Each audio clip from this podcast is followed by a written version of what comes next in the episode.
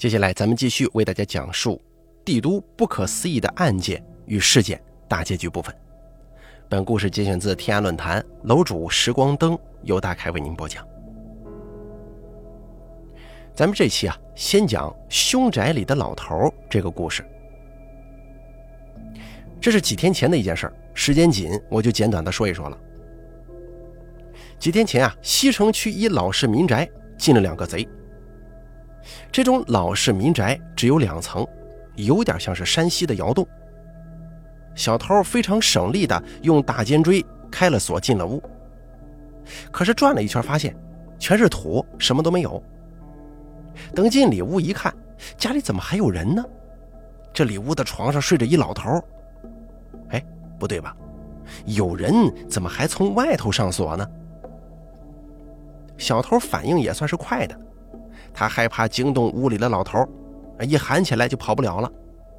他就赶紧往屋外走，在拉屋门的一瞬间，那个门呢撞到他脸上了，这个门玻璃也震碎了。楼下的租户听见了楼上的动静，就报了警。被门撞了脸的小偷踩房顶跑了。而另一个放风的被逮住了。我一个学生是那片派出所的，正好是他的班。他就问这小偷：“那孩子呢？跑哪去了？”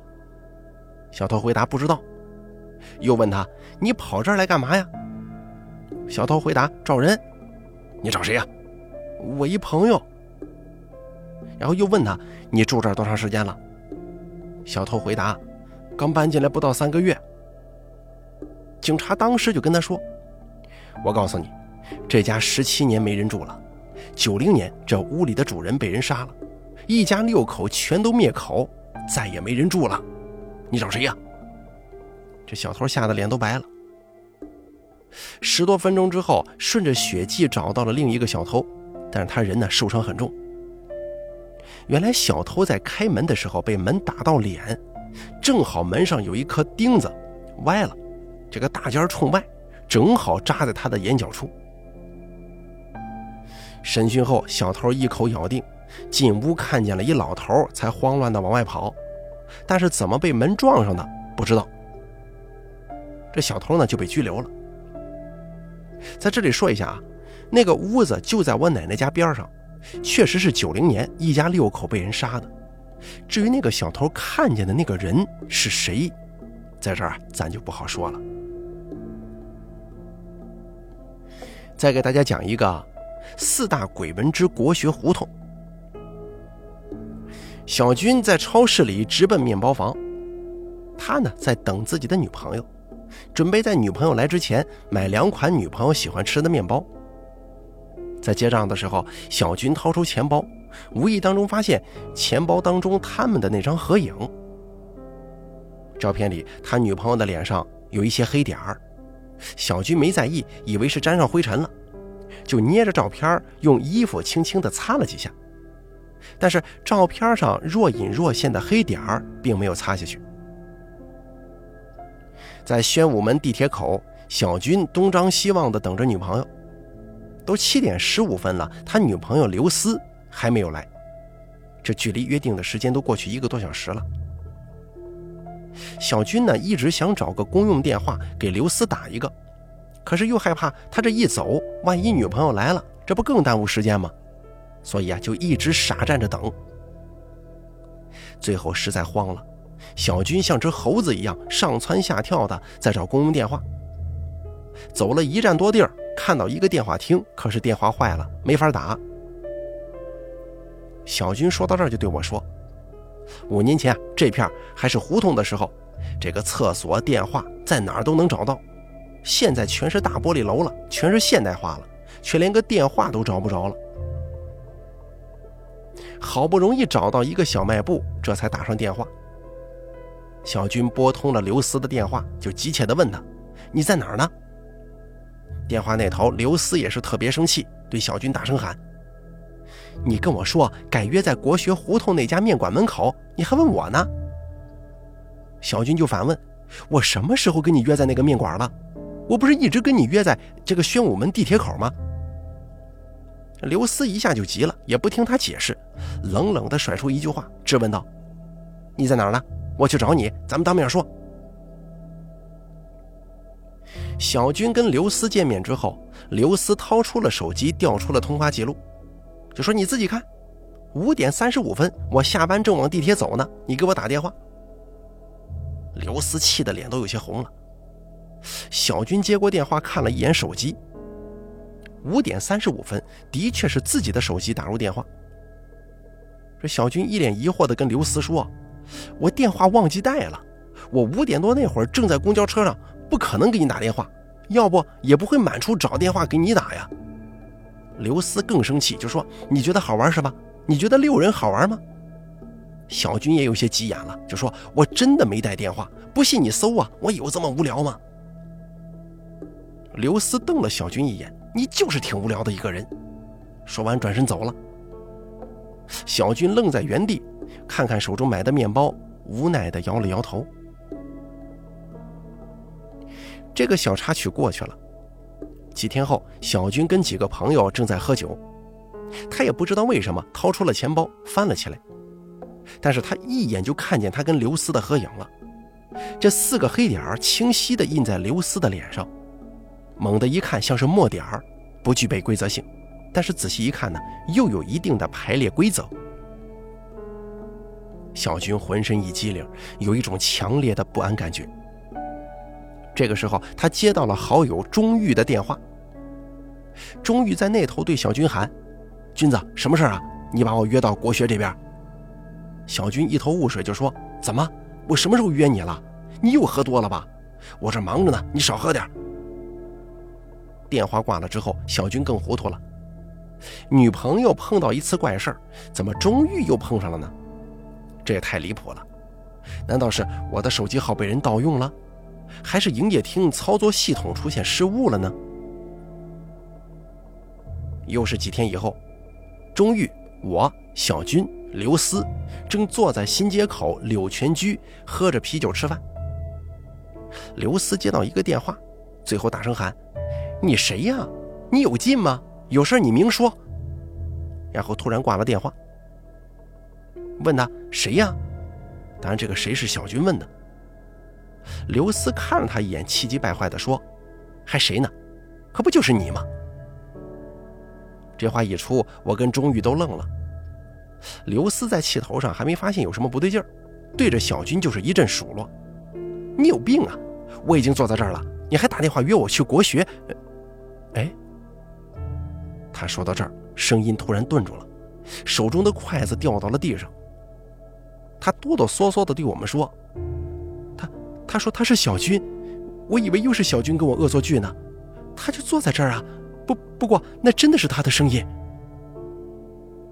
我也被这诡异的情绪给影响了，顶着一身鸡皮疙瘩看着小军。君子，你丫别闹了，玩笑再开就过了。才发现我自己说话的声音都发颤。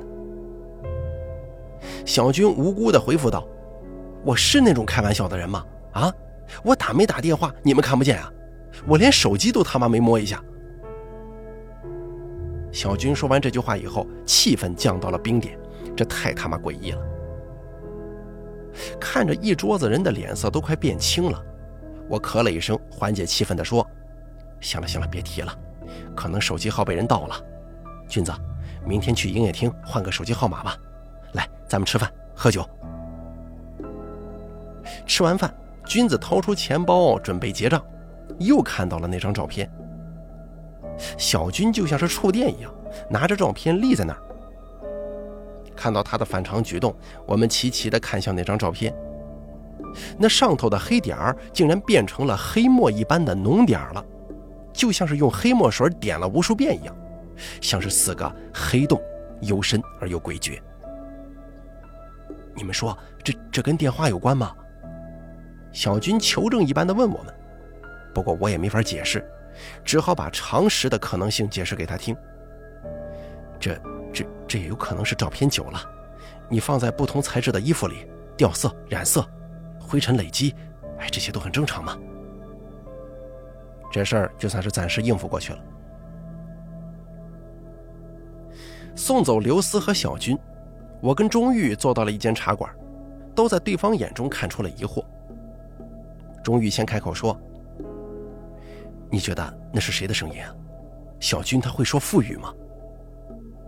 我侧着头看了他一眼，说道：“说丫的，小军没那本事。奇怪的就是，为什么你接到的电话跟刘思接到的电话都是小军的声音，说都要去国学胡同呢？”我俩的心中像是蒙着一层雾，总也看不到雾的那头答案是什么。三天后，我去了威海。就在威海的二十九天里，北京的事儿却朝着我难以想象的方向发展了。那次吃饭之后，刘思再次接到了小军的电话，还是约他去国学胡同的那家面馆。可是那段时间，小军在平谷新品研发实验室，完全是跟外界隔绝的，这些刘思是知道的。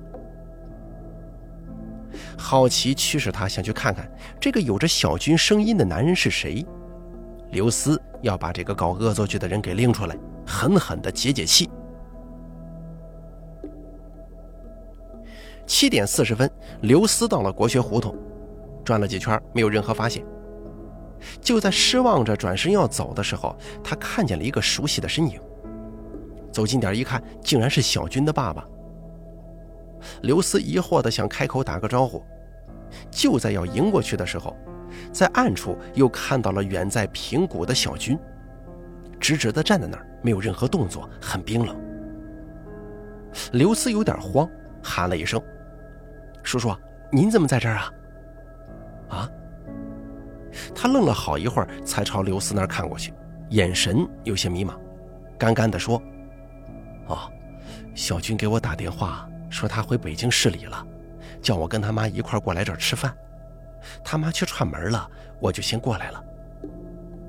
刘思啊，看着这个小军的爸爸就说：“叔叔，小军没回来，他们研发最少要在那个会议中心待二十天，而且小军的实验室不允许一切个人移动通讯设备使用，更不会打电话呀。”小军的爸爸看着刘思，尴尬的笑了：“丫头。”你可别吓唬我这老头啊！哎呀，叔叔，这种事情我怎么可能会跟你开玩笑呢？而就在同时，钟玉也接到了一个电话，是刘思的声音，听着好像是有点喝多了。在电话当中啊，他哭着说：“啊，搬到国学胡同了，他呢丢了些东西，哭着要钟玉来国学胡同帮他找找，要不来不及了。”说话有些颠三倒四。而钟玉呢，是一个正直并且有规矩的男人，因为哥们小军没在身边，接到这个电话后，只是安慰了刘思，并没有去找刘思。事后才知道，那天的电话并不是刘思打的。后来刘思说，他总是觉得有人盯着他，走到哪儿就感觉背后有人，可是转头呢，又没有任何人影。那几天，刘思总是出现幻觉。总觉得去过某个地方，可是又想不起来哪是哪儿。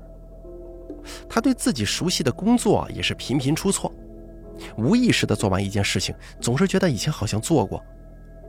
他还有几次无意识地把朋友约到了国学胡同那个小院门口。朋友也开始怀疑刘思是跟小军吵架了，受了刺激，纷纷劝他让他放假休息几天。这样的日子过了大概有十天左右。一天，刘思跟他的同学约着一起去香山玩。在集合的时候，刘思给大家讲了关于国学胡同里的事儿，大家都很兴奋，都叫嚷着先去那条胡同看看吧。他们就去了那条胡同的那个小院。而这次啊，无人的小院里竟然走出来了一个女人，看着有三十多岁，问刘思他们是干什么的。刘思不知道为什么突然就蹦出一句：“我在这儿住了二十三年了，怎么看你特别眼熟啊？”刘思这话一出口，他的同学们都惊讶地看着平时古板又急脾气的刘思。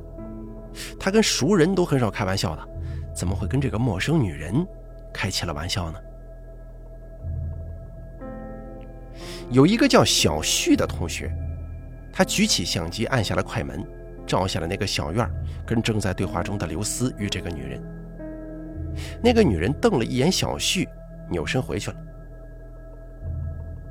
在回去的路上，香山那一块，他们遇到了一个爬山的健硕老人。大家看他身体那么好，还背着个大包，就主动跟他攀谈。在聊天中，那个老人看见刘思，又看了看大家，说：“你们一定是过了道鬼门关呢。”大家浑身的汗毛都竖起来了，就问：“为什么呀？什么意思？”老人说：“北京有四大鬼门，你们被其中的一处给缠住了。”大家问他怎么知道的？为什么这么说呢？老人只是乐了乐，说道：“你们呢，就当是聊天开玩笑就好，信不信都行。”然后看着刘思说：“你是被缠的人，你一直被人跟着呢。”刘思吓得是花容失色，同学们赶紧说：“那怎么办呢？”就把在院子里发生的事说了出来。老人不说话，看着刘思，叹了口气说：“你呀。”肯定是拿了人家的东西，先还给人家吧。说完就站起身子，笑着对他们说：“来，咱们比比谁快，谁先登顶。”男同学们听完之后立马来了精神，说让老人先上一段，不欺负他岁数大。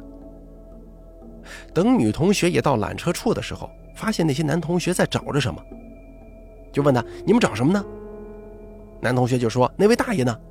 他只比我们早了五分钟啊。”这么快就看不见人影了，人家可能是爬到另一边了吧？不能，就这一条路。几个同学在山顶议论着，一会儿就把话题转到刘思拿了别人什么东西上。他们问刘思到底拿了什么东西没还给人家呀？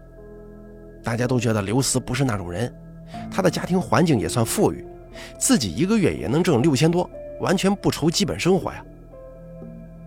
刘思也在想。在从香山回去的路上，刘思提出再回那条胡同的小院看看，也许啊能想出什么来。他们又来到了这个小院，刘思说他总觉得对这里特别熟悉，好像从来没有离开过，有一种特别的感觉。大家又陪着帮他打听，那个圆脸的三十多岁的女人去哪儿了？邻居的回答让所有人都吓到了。那个女人是与他同名的刘思他妈。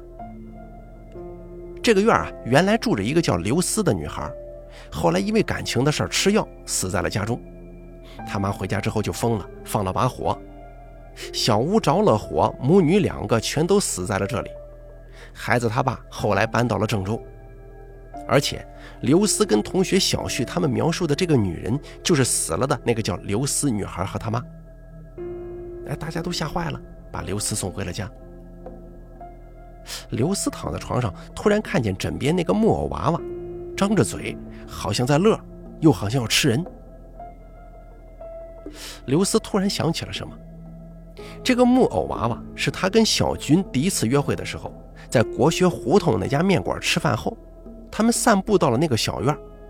刘思无意中看见了一家久无人居住的房子，门前窗台上放着这么一木偶娃娃，伸着双手，好像要拥抱刘思，那张着的嘴巴就像是要说点什么，那眼睛啊有一种说不出的诡异之感。刘思特别喜欢，说这玩意儿很有艺术气息。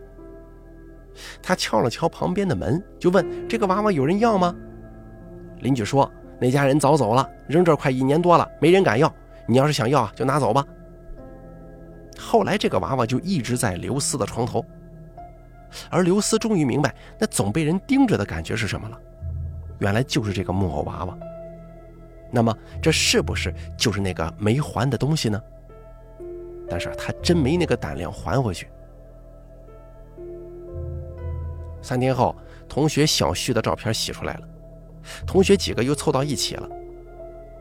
小旭拿出那两张小院照片，里面的女人只有一个轮廓，有很强的逆光感。但那是早上七点十分，阳光还在云里。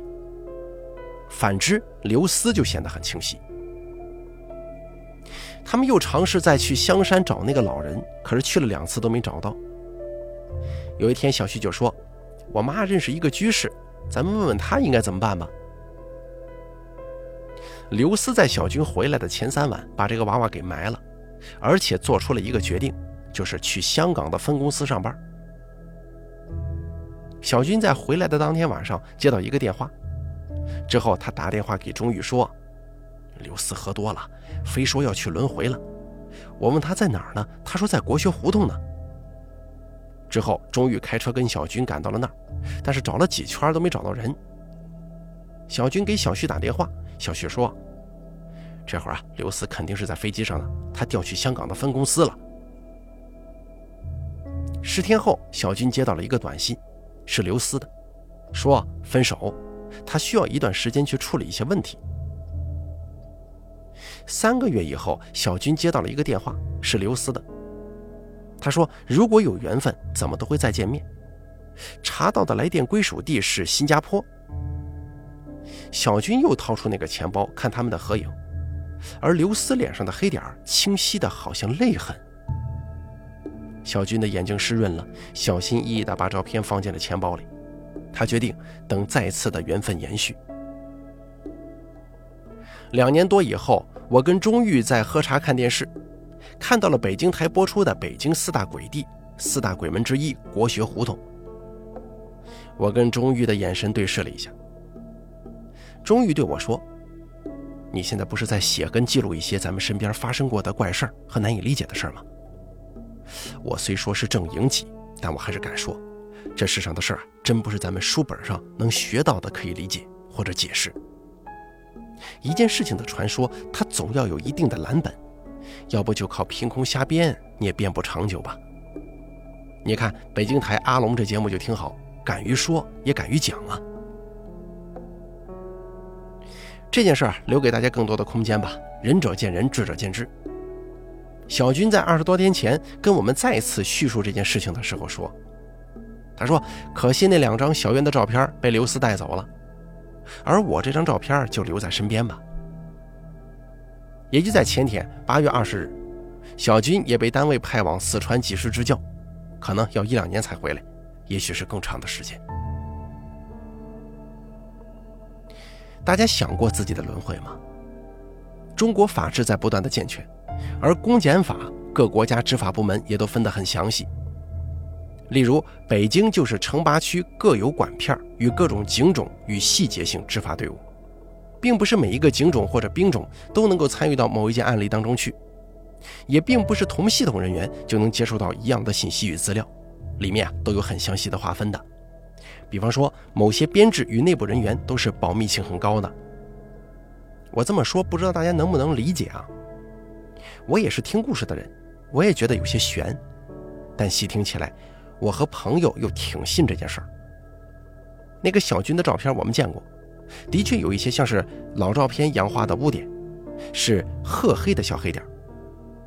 听说那两张小院跟女人的照片我没见过，刘思是化名，跟真人隐去了一个字，也确实他在这件事情发生以后就很快去了香港。我那个时候出差在威海，小军在平谷。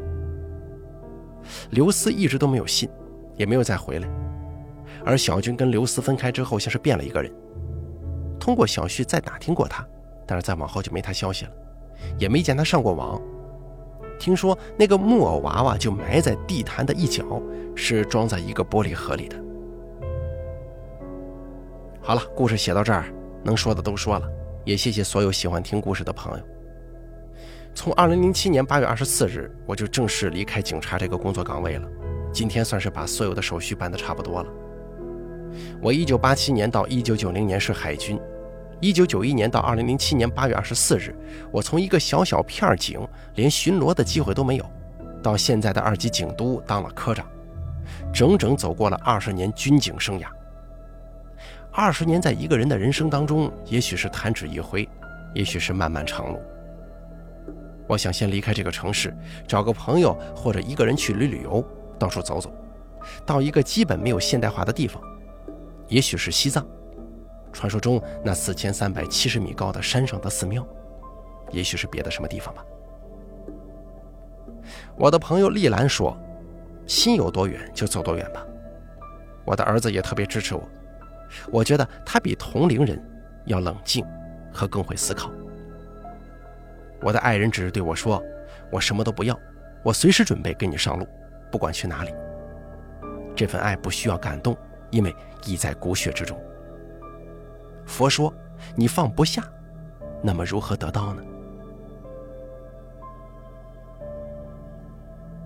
好了，帝都不可思议的案件与事件到这儿就全部说完了，没有后续了。感谢您的支持与收听。